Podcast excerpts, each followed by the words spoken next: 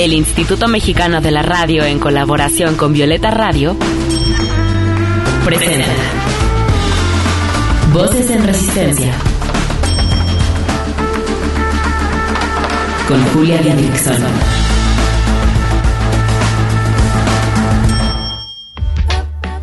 En esta lucha queremos que las voces de las mujeres se escuchen cada vez más fuerte y en más espacios, que sus resistencias se compartan, se sumen y se colectivicen. Esto es Voces en Resistencia, cuarta temporada. Padres, hermanos, amigos, profesores. Soy un ser de deseo. No es suficiente el contexto, yo en el salón, en la bañera, en el cine, en el despacho, ocupada en las tareas que desubican el deseo, para lograr acallar este hecho sin espacio, que especialmente soy un ser de deseo.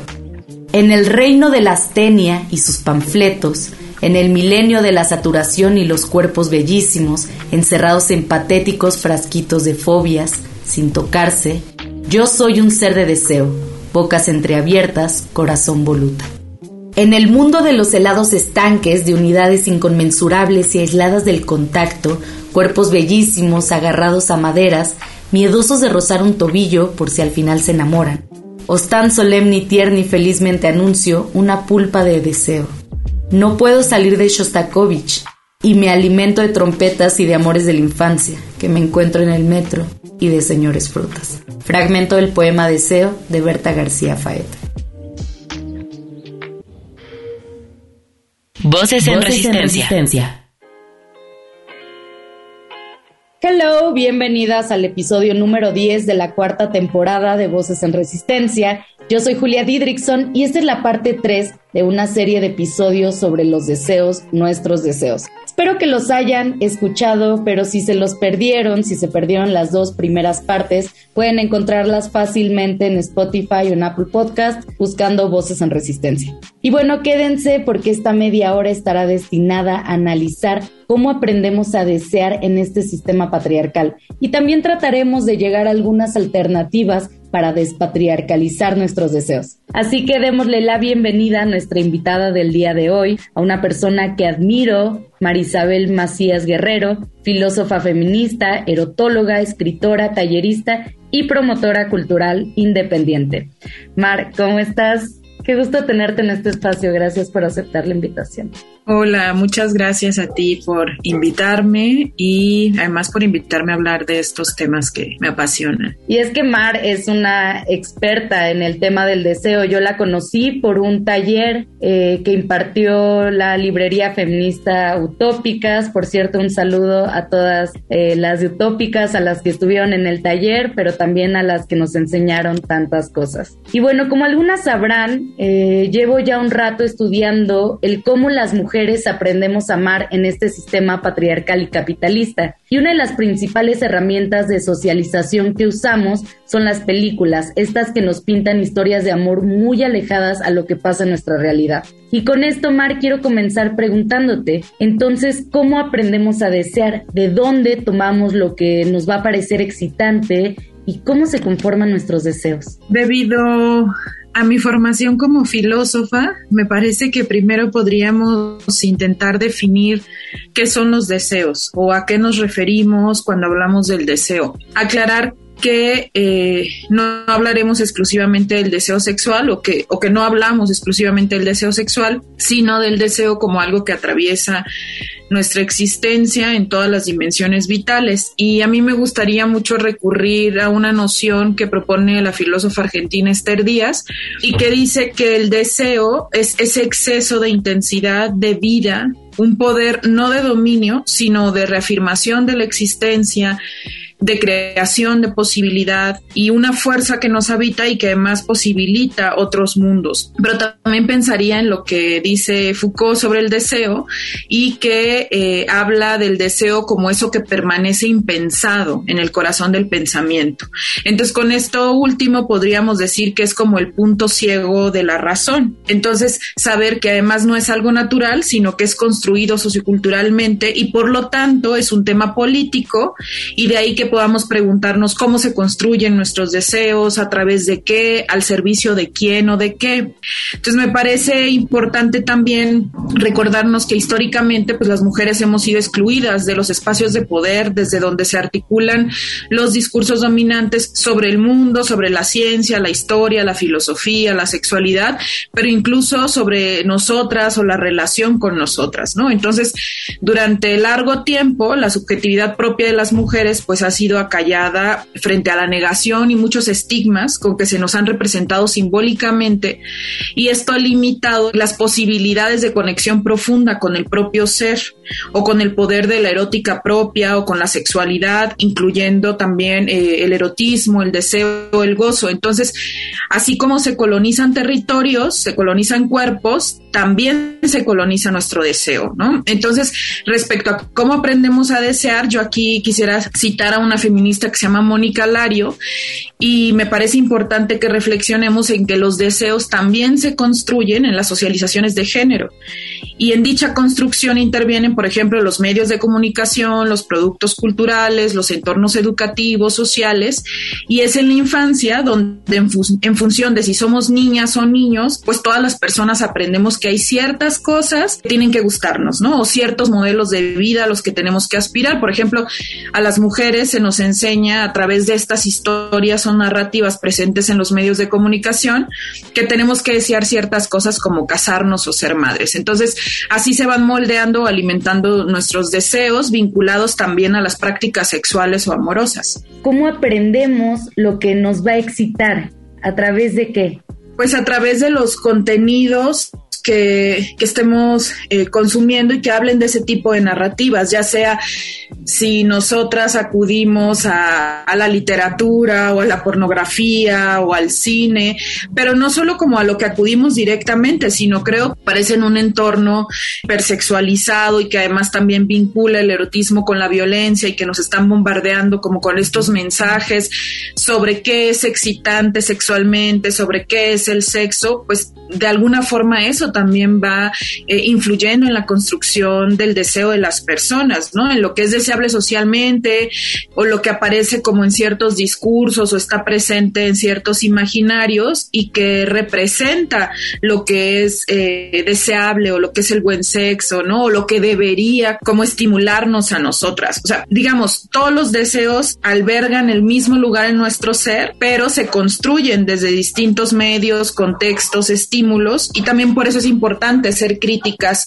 y nutrir nuestro capital cultural y reflexionar sobre estos deseos y hacer posible o hacer, a ver, como llevar a la realidad este lema de lo personal es político y personal y pensar en lo muy personal y en lo muy íntimo, ¿no? Y en cuáles son nuestras fantasías y en qué nos excita y, y reflexionar en cómo se ha construido a partir de estos elementos. Sí, hablando justamente sobre el porno, ¿cuáles son las características que te parecen más peligrosas a la hora de conformar nuestros deseos a través de la pornografía? ¿Qué es lo peligroso de que crezcamos mirando pornografía? A ver, primero me parece que en México tenemos algunas estadísticas que deberían ponernos a reflexionar mucho sobre la pornografía desde una perspectiva crítica. Por ejemplo, que los primeros contactos con la pornografía empiezan entre los 9 y los 11 años. Además que según estas investigaciones no se tratan de búsquedas deliberadas, sino de exposición de niños y niñas a este contenido sexual y violento.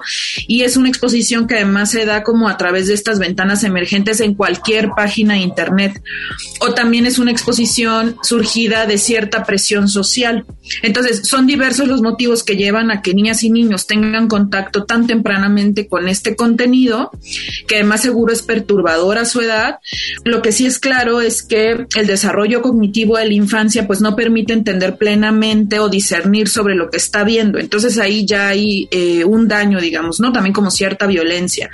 Pero otro dato que me parece importante y aterrador es que México es el país donde son explotados sexualmente entre 80 y 85 mil niñas y niños que yo creo que el índice es mayor porque esta estadística ya tiene algunos años, pero además que México ocupa el primer lugar en difusión de pornografía infantil en el mundo. Y que se ha convertido en el negocio ilícito eh, con mayores ganancias arriba del tráfico de drogas y de armas. O sea, a mí me parece que eso tiene que ponernos a pensar mucho como sociedad y por supuesto como feministas. Entonces, cuando hablamos de pornografía, a mí me parece que para hacer un análisis crítico, tal como lo dicen eh, teóricas como Rosa Cobo o Mónica Lario, pues tenemos que hablar del capitalismo, tenemos que hablar de la industria, de la mercantilización y de la violencia, ¿no? Entonces, pues tenemos que pensar en cómo influyen estos discursos que vinculan el sexo y la violencia en la construcción de nuestros deseos, pero también en la construcción de la sexualidad y el erotismo.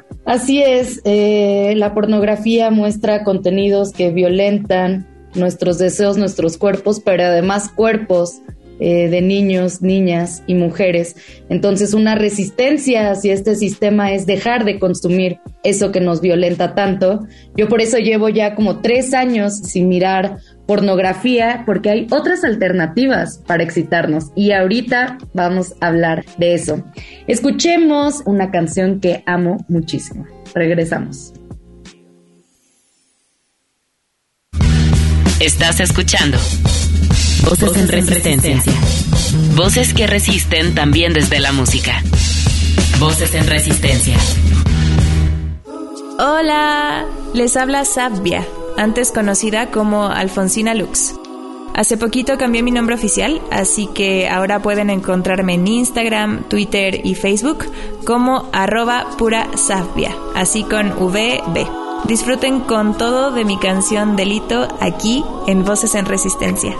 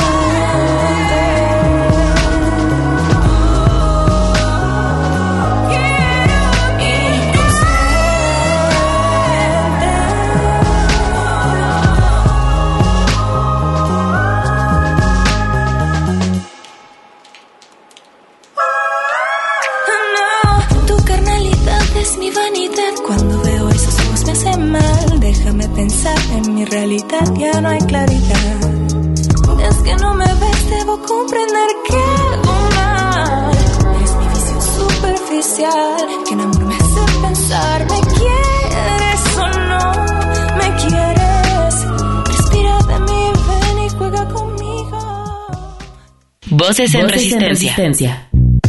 Hey, no se te olvide seguirnos en redes sociales. Encuéntranos en Instagram como voces-en resistencia. En Twitter como arroba violeta radio-fm y arroba reactor 105.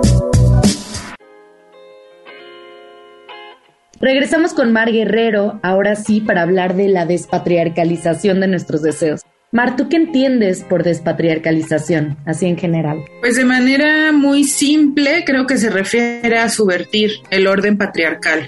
Y me refiero a patriarcal o patriarcado desde un sentido crítico, o pienso en la, en la noción que establece Alicia Puleo, y que es una propuesta de las feministas de los 60s y 70s, principalmente en Estados Unidos, quienes usan este concepto como una categoría clave para analizar la realidad. Pero en realidad está, o sea, lo que señalan es una situación sistémica de dominación masculina en la que los varones particulares son agentes de la opresión hacia las mujeres. Y según esta perspectiva, los hombres tienen intereses específicos que los llevan a ocupar ese papel. Estos intereses son la sexualidad y la reproducción. Entonces, creo que pues una forma de despatriarcalizar es subvertir justo ese, ese sistema o al menos fisurarlo y tiene que ver con el desafío a estos valores patriarcales impuestos a las mujeres en este caso. Y entonces es posible, eh, es posible, esta pregunta justamente viene de Esther Díaz, o sea, a mí me surgió cuando, cuando vi hablar en vivo allá en Argentina a Esther Díaz y hablaba un poco de esto. Y desde ese entonces te lo juro que en mi cabeza está esta pregunta. Si se puede entrar en un proceso de construcción de nuestro pensamiento, de nuestro comportamiento, también se podrá deconstruir nuestros gustos, nuestros deseos e intentar despatriarcalizarlos. ¿Tú qué opinas? Pues justo Esther Díaz habla de descolonizar el, deseo, ¿no? Y me parece que pues que es todo un tema reflexionar si se puede despatriarcalizar, pero sí creo que se puede fisurar, que ella también cuando habla de descolonizar más o menos plantea esto, o se puede subvertir eh, ese, ese sistema y me parece que nuestros deseos sí que pueden ir en contra de lo que el patriarcado quiere para las mujeres. O sea, pienso en el deseo de la de revolución, ¿no? De transformación social, que es un deseo feminista y también de muchas otras mujeres que luchan a favor de las mujeres y creo que eso subierte el orden patriarcal. Pienso también en el deseo de no ser madre y en las posibilidades de realizar dicho deseo o de no casarnos, como el hecho de renunciar a ciertas imposiciones de estereotipos o roles sexuales, me parece que es una forma de fisurar ese sistema o de transformar los deseos, de apropiarnos de nuestros deseos. Y también, por ejemplo, el poder cumplir el deseo de ser escritora, de apropiarnos de la identidad de artistas, me parece que también es una forma de, eh, de irrumpir o de crear estas rasgaduras en el sistema patriarcal y pues de alguna forma también yo creo que tarde que temprano deconstruye lo que deseamos, ¿no? O guía hacia otras rutas en favor de nosotras esos deseos. Sí, totalmente de acuerdo. Mar, tú, eh, hablando justo de esto, ¿qué alternativas existen para excitarnos fuera del gusto patriarcal que nos han impuesto, que pues sí, claramente no es la pornografía. ¿Tú cómo te excitas? ¿Con solo la imaginación? Pues creo que hay eh, diversas formas de excitarnos, ¿no? Y, me parece que a cada una nos excitarán aspectos distintos. A mí me gusta mucho la literatura erótica y no solo porque me dedico a eso, ¿no? A escribirla y estudiarla, sino que creo que parte de que me dedique a, escribir literatura erótica y a estudiar la literatura erótica escrita por mujeres, pues tiene que ver con el hecho de que me gusta, de que me excita, de que encuentro, además de excitación, también un espacio pues de denuncia, de socialización de estos temas, de crear vínculos con otras mujeres, pero sí creo que el que me excita pues también depende del momento en el que me encuentre emocional, físicamente, el contexto en el que esté o lo que esté viviendo y que además también ha variado a lo largo de mi vida, afortunadamente. Es que sí, leer literatura erótica es súper excitante, pero escribir lo que te excita y poder escribirlo de una manera creativa, eh, con, con toda la saliva, con todos los fluidos, es preciosísimo. Vamos con otro corte musical. Me emociona mucho presentarles la nueva rolita de Karina Galicia, que al igual que cada canción que hemos puesto de ella en este programa, está hecha con mucho amor sororo y con mucha resistencia feminista. Esto es Clandestino de Karina Galicia. Estás escuchando Voces, en resistencia. Voces que resisten también desde la música. Voces en resistencia de todos los olores que he pasado en la vida, aquel dolor secreto pesa todavía de todos los misterios que guardé en mi pecho, me sigue desangrando el tenerte que ocultar. Solo soñaba con llegar a casa mientras me gritaban asesina.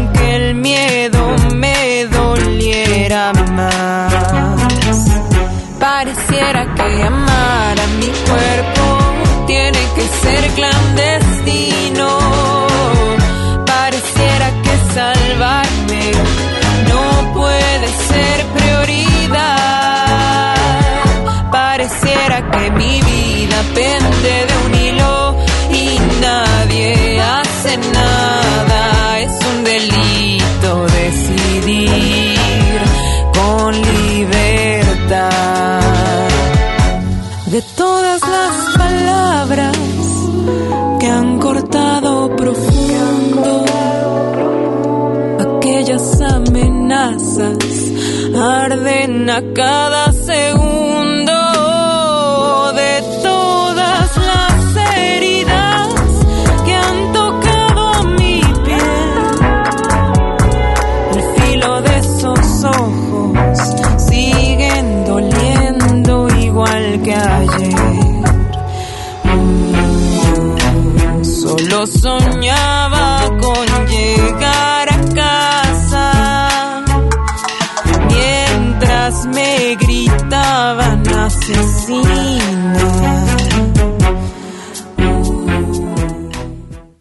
Voces en Voces resistencia. Y bueno, eh, pues sí, Mar, Mar es una gran escritora. Yo tengo aquí a la mano dos de sus libros que súper recomiendo y que por cierto pueden conseguir en la librería feminista Utópicas. Les dejamos toda la información en la descripción. Mar, cuéntanos de tus dos libros, Las hedonistas, mujeres que narran placer y deseo, y el anterior que es Penny Black. Cuéntanos un poquito. ¿Por qué los recomiendas? Pues son los dos son libros de cuentos, aunque en Penny Black sí que juego con las formas, entonces ahí sí van a encontrar relatos mucho más cortitos, eh, quizá algo de minificción, también eh, recurro mucho al género epistolar, por eso se llama Penny Black, porque así se llamó el primer sello postal de la historia, entonces como que juego mucho con las botellas al mar, con las cartas, y me parece que ahí se nota que estoy como apenas iniciando la escritura erótica formalmente y no sé, yo ahora sí me leo un poco a tientas. Pero este libro, el otro, el de las hedonistas, que es el más reciente y salió apenas hace unos meses, sí son cuentos como con una estructura más formal, mucho más largos y sí hablan de un erotismo que específicamente se encuentra con el deseo sexual, con el placer no solo sexual,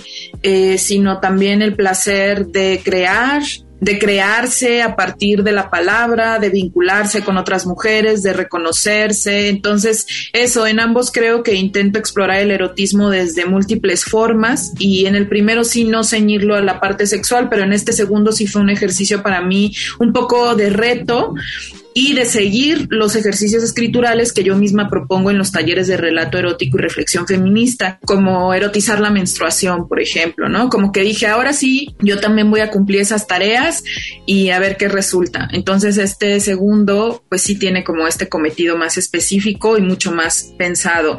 Y los recomiendo porque creo que les lanzan muchas preguntas, ¿no? El, segundo específicamente son como historias que mi intención fue que les lanzaran interrogantes a las lectoras para que ellas también escriban cómo les fue con sus primeros encuentros sexuales, con encuentros sexuales lésbicos, con la escritura, en fin, por eso los recomiendo. Excelente, pues yo también los recomiendo. Eh, cuéntanos, ¿los podemos conseguir solo en Utópicas? ¿Dónde más los podemos comprar? Los pueden comprar en la librería Carlos Fuentes de Guadalajara, pero también está en la librería de la editorial Lapicero Rojo, el segundo, y el primero en la librería del Instituto Sudcaliforniano de Cultura y creo que también en Educal de Baja California Sur, entonces los pueden pedir y también pueden encontrar la versión digital en esta tienda que venden de todo y libros ahí. Excelente. ¿Y a ti cómo te podemos encontrar? ¿Cómo podemos saber de tus talleres y las cositas que estás haciendo? En Instagram me encuentran como eh, mar-lectora y en Facebook como Marisabel Macías y justo próximamente vamos a abrir una, bueno, voy a abrir una tertulia feminista con el libro de política sexual de la pornografía de Mónica Lario, que fue a quien cité hace ratito. Entonces, si les interesa, pues en Instagram está toda la información. Súper, y yo estaré reposteando todo. Oye, Mar, muchísimas gracias por acompañarnos esta media hora. Fue un verdadero gusto platicar contigo. Muchas gracias por la invitación.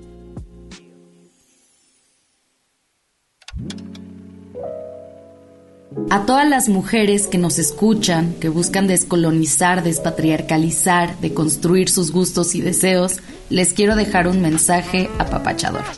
Amigas, el proceso de deconstrucción que iniciamos al adentrarnos en el feminismo no es fácil y es súper normal que a veces nos sintamos agotadas e incluso hartas. Como le he dicho en otras ocasiones, me parece fundamental que busquemos acompañar este proceso con mecanismos de autocuidado, sanación y descanso. No convirtamos a la deconstrucción en una exigencia que nos haga la vida más difícil. La deconstrucción no debe de ser tortuosa y tampoco un indicador de qué tan feministas somos. Así que vayamos con calma, paso a pasito, leyendo, platicando con nuestras amigas, preguntando, descansando, cuestionando, disfrutando, cagándola y reconociendo nuestros aprendizajes y logros. Yo soy Julia Didrickson, las abrazo mucho, les agradezco por haberse quedado hasta aquí y las espero la siguiente semana en este su espacio de goce y resistencia.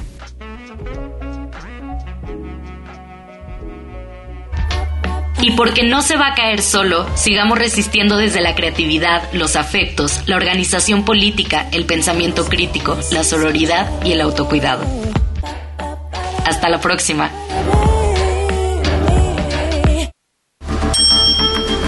Con la colaboración de Violeta Radio, esta fue una producción de Grupo Imer. Somos Radio Pública.